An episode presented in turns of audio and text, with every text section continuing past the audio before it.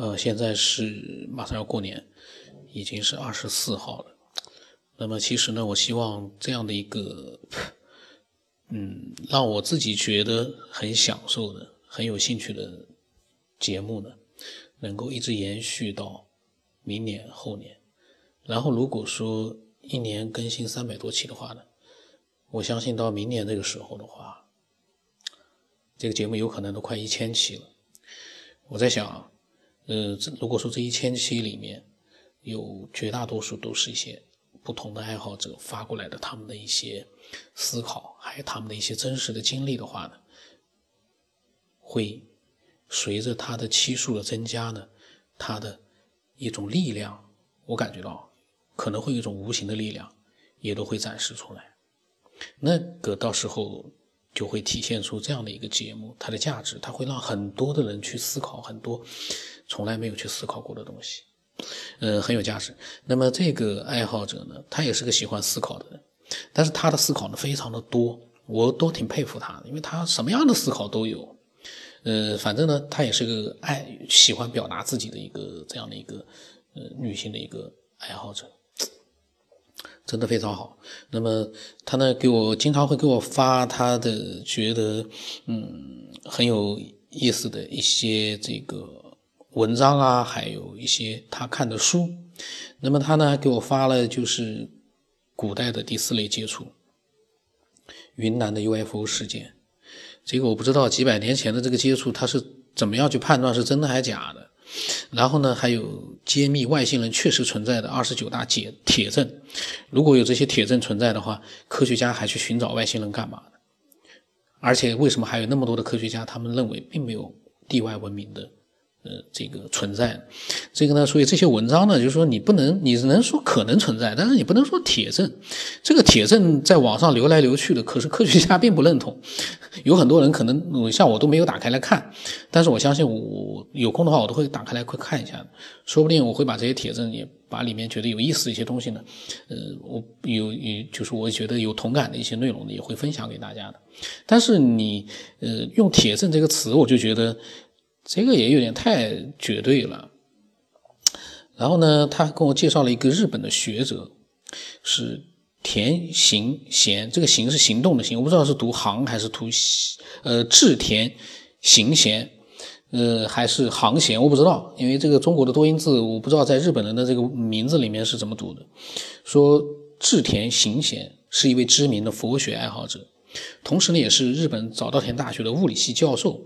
他将许多佛经经典翻译为日文，同时呢，对佛经有很深入的研究。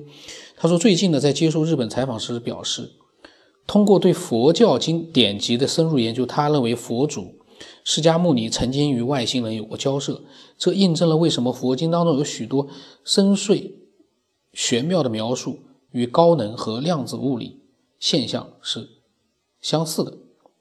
这个呢，然后呢又发了一篇科学家实例证明释迦牟尼曾与外星人交流。这个实例怎么去证明呢？这个如果说有这样的实例的话，那该是多么的石破天惊的一个新闻呢？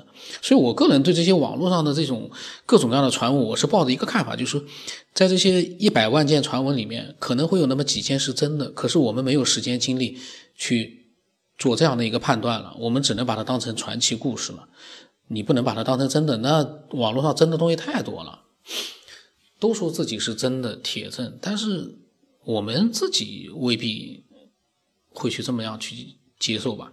那么他还发了一个，就是极乐世界是外星球吗？阿弥陀佛是外星人吗？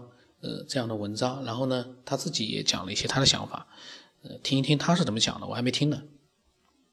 呃，我为什么会把这两个就是就是这个公众号的文章分享给你？这因为这些呃疑问也是存在在我心里的，因为我也一直在呃看佛经，呃，我接触到佛经的。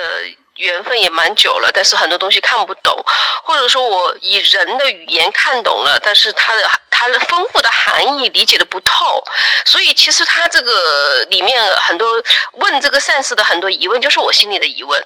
包括嗯，佛是不是外星人？嗯，那呃，释迦牟尼在在成悟道之前可能是地球人，那悟道之后是不是呃呃和外星高等智慧生物有过交流之后，他所谓的证悟就是变成另外一种高等智慧生物呢？这个也是我我曾经思考过的。但是就是说，当然现在我们地球上几十亿人都没有得到过正确答案，呃，没有真相揭开之前，你可以去去去。去求证的过程中，可以假想 A、B、C、D、E 很多种答案来回答，就是去思考吧。而且我刚刚一边在抄经的同时呢，一边在听你晚期的节目中有一期是跟那个河北沧州的小伙子谈论的那一期节目，他就是说一直，呃，就是就是质质疑质疑宗教吧，他可能是质疑一切的宗教，并且对佛法，呃，就是行善的这些就是宗旨吧，他持有很怀疑的否定的态度。我觉得这个当然是他个人的想法，这个可以理解，因为毕竟。呃，因为现在科技这么发达，科技越发达，人类对这个宗教的质疑可能会越多，因为以为他们两个东西是相对立的，是相矛盾的。但是我现在看了佛经，看的越多，呃，研究和认真的去读、去了解它的对它的真实含义的时候，我越发现这两样东西是不对立的。我发现人是因为我们就是现代人，尤其是现代的中国人，呃，进入了共产主义教育和唯物主义教育，就是从小学开始这一系列这一整套教育以后，我们丢掉了很多东西。其实，其实他那个，如果说，我就讲一句脑洞大开的话啊。我甚至在佛经里看到了，就是描绘外星的，或者是高等智慧生物啊，或者类似于外星生物、高科技的这种相关的内容。我不知道我理解的对不对，但是我肯定是，呃，就是说我的理解话是，其实佛法里面有这相关的东西，只不过人类没去研究它。那相关的佛经里面很多东西，可能跟现在的高科技和现在的就是所谓的外星的探索是相重叠的，他们并不矛盾，也不对。呃，那方。我觉得呢，就是说佛法里面、佛经里面啊，肯定有些东西是我们，呃，要通过科学的手段去证实的。你不能说，哎，它好像好博大，然后里面说的东西特别的精深，没有办法去验证的。其实我觉得，呃，它只要里面确实是那些内容是，呃，未来的或者是我们不知道的一些东西，都可以去通过，呃。一些其他手段去验证，否则你光是去看一个书，你不去验证它，你只是盲目的相信它的话，那那是不是有点太？你觉得你能接受吗？我只知道大家都觉得。佛经特别好，佛经里面有好多东西都能得到答案，所以大家都去研究佛经去了。可是没有人去验证佛经里的东西到底是真的假的。它确实是你觉得它是对的，可是你是不是要通过一个科学的或者其他的手段去验证它就是对的呢？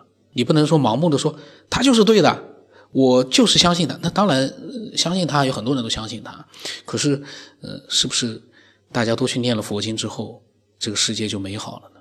这个佛经几千年下来，有好多念经的人，就像我说的，有很多做和尚的，那都是坏蛋。为什么他在这个里面环境里面他还是坏蛋？这里面是不是还有一些其他东西呢？有的人利用佛经来骗人，为什么这个佛经会变成被人利用的工具呢？什么原因呢？所以人一定要有自己独立的一个。思想是呃对的，另外一个就是说，嗯，当你去觉得这个佛经很博大的时候呢，也同时要考虑一件事情：科学所研究出来的一些东西，慢慢的如果能够印证了佛经里面所讲的东西是真的，那多好啊！科学验证了佛经里面所讲的一切，那不更加证明了佛经的这个高明？而不是说有了佛经，我们科学就不用了，我们要科学干嘛？你天天拿着个手机，我们天天拿着手机，呃，都不愿意去干别的事儿了。这不都是科学？当然，有的人又说了，科学多坏呀！天天大家就只拿着这个手机，也不干正事儿。对，但是这跟天天拿着佛经不干正事，那不是一样的道理吗？有很多东西说不清楚啊。就是说我呢，只是随口说了几句，但是其实说不清的，因为佛经呢，呃。能把佛经写出来的这样的一个智慧，真的是太博大了。可是这样的一个博大，我们是不是也不否认科学能够想办法去验证它也很好呢？呃，这它的更多内容我下次再那个吧。我现在要去做点事情了，我就先把他的这个关于呃刚才那些内容呢，我讲了一些想法。如果你有你的想法呢，也可以添加我，把它告诉我。呃，我的微信号码是 B 幺 S 八不让生八，微信的名字呢是九天以后。如果你没有什么想法呢，你就多听听节目，呃，听听玩玩娱乐娱乐。不喜欢听的就换别的节目。如果说你喜欢听的话，又有自己的想法，你都可以加我。那今天就到这里吧。